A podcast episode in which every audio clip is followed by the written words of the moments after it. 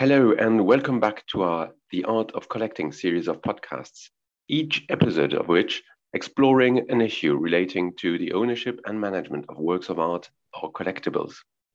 In our first episode, we tried to define the operating model of the art banking services as defined by SG Private Banking. Today's second episode will go straight into the matter as we will focus on the art of building a collection.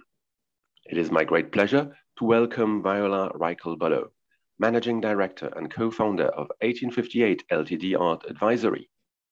1858 Ltd is an international consulting firm that provides independent expertise and specialized services in the field of art and collectibles. Hello, Viola. Hello, Laurent. Viola, I'd like to start with a very simple question. Could you try to define what a collector is? Thank you, Laurent. That is a very good question.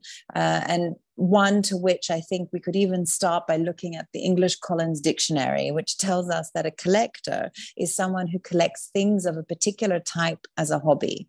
Now, as broad as that uh, definition may be, what it means that anyone with a passion, no matter what their origin, can become a collector. Collecting is a passion, both universal and timeless. And that is what unifies all collectors. Thank you, Viola. This being said, I suppose there are different types of collectors, am I right? Well, there are many types of collectors, absolutely. And the art world is an extraordinary place uh, that has, has borne some of the world's most extraordinary collections. Um, what we do find uh, as the great common denominator among all of the collectors that the greater the passion and the interest the more extraordinary and exceptional the collection becomes there are countless opportunities to build collections in the art world and we find that some of the most exciting collectors have the most specific taste motivation and passions I see. Very interesting. Now, are there broad guidelines one should follow when it comes to acquiring works in the context of putting together a collection? Most definitely. Uh, when starting a collection, we find it very important uh, for the collector to ask themselves really what is the essence of this collection and what is this unifying thread that we want to see continue uh, over time. Um, some collectors prefer to focus on a specific medium, perhaps it be photography or sculpture. Others will prefer to focus on a geographic region, um, or perhaps again, others may look at an artistic movement. It may be Impressionist painting or women sculptors or contemporary painting.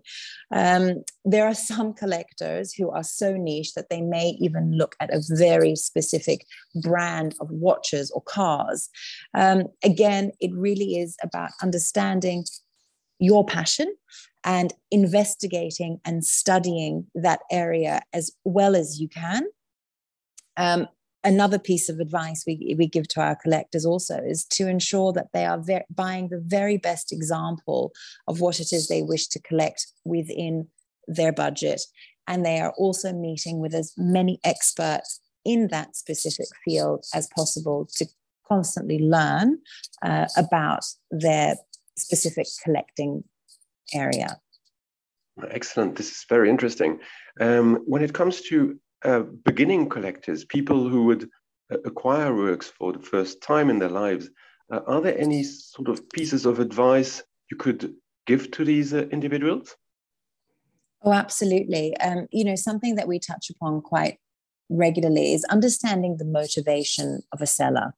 Um, and that's why it's always important to find a trusted mentor or advisor in the art market. Um, the art market not being regulated, it is even more important to have the right academic or specialist advisor with you to assist you in making these acquisitions. Um, again, acquiring artwork is no different from any other purchase you might be making.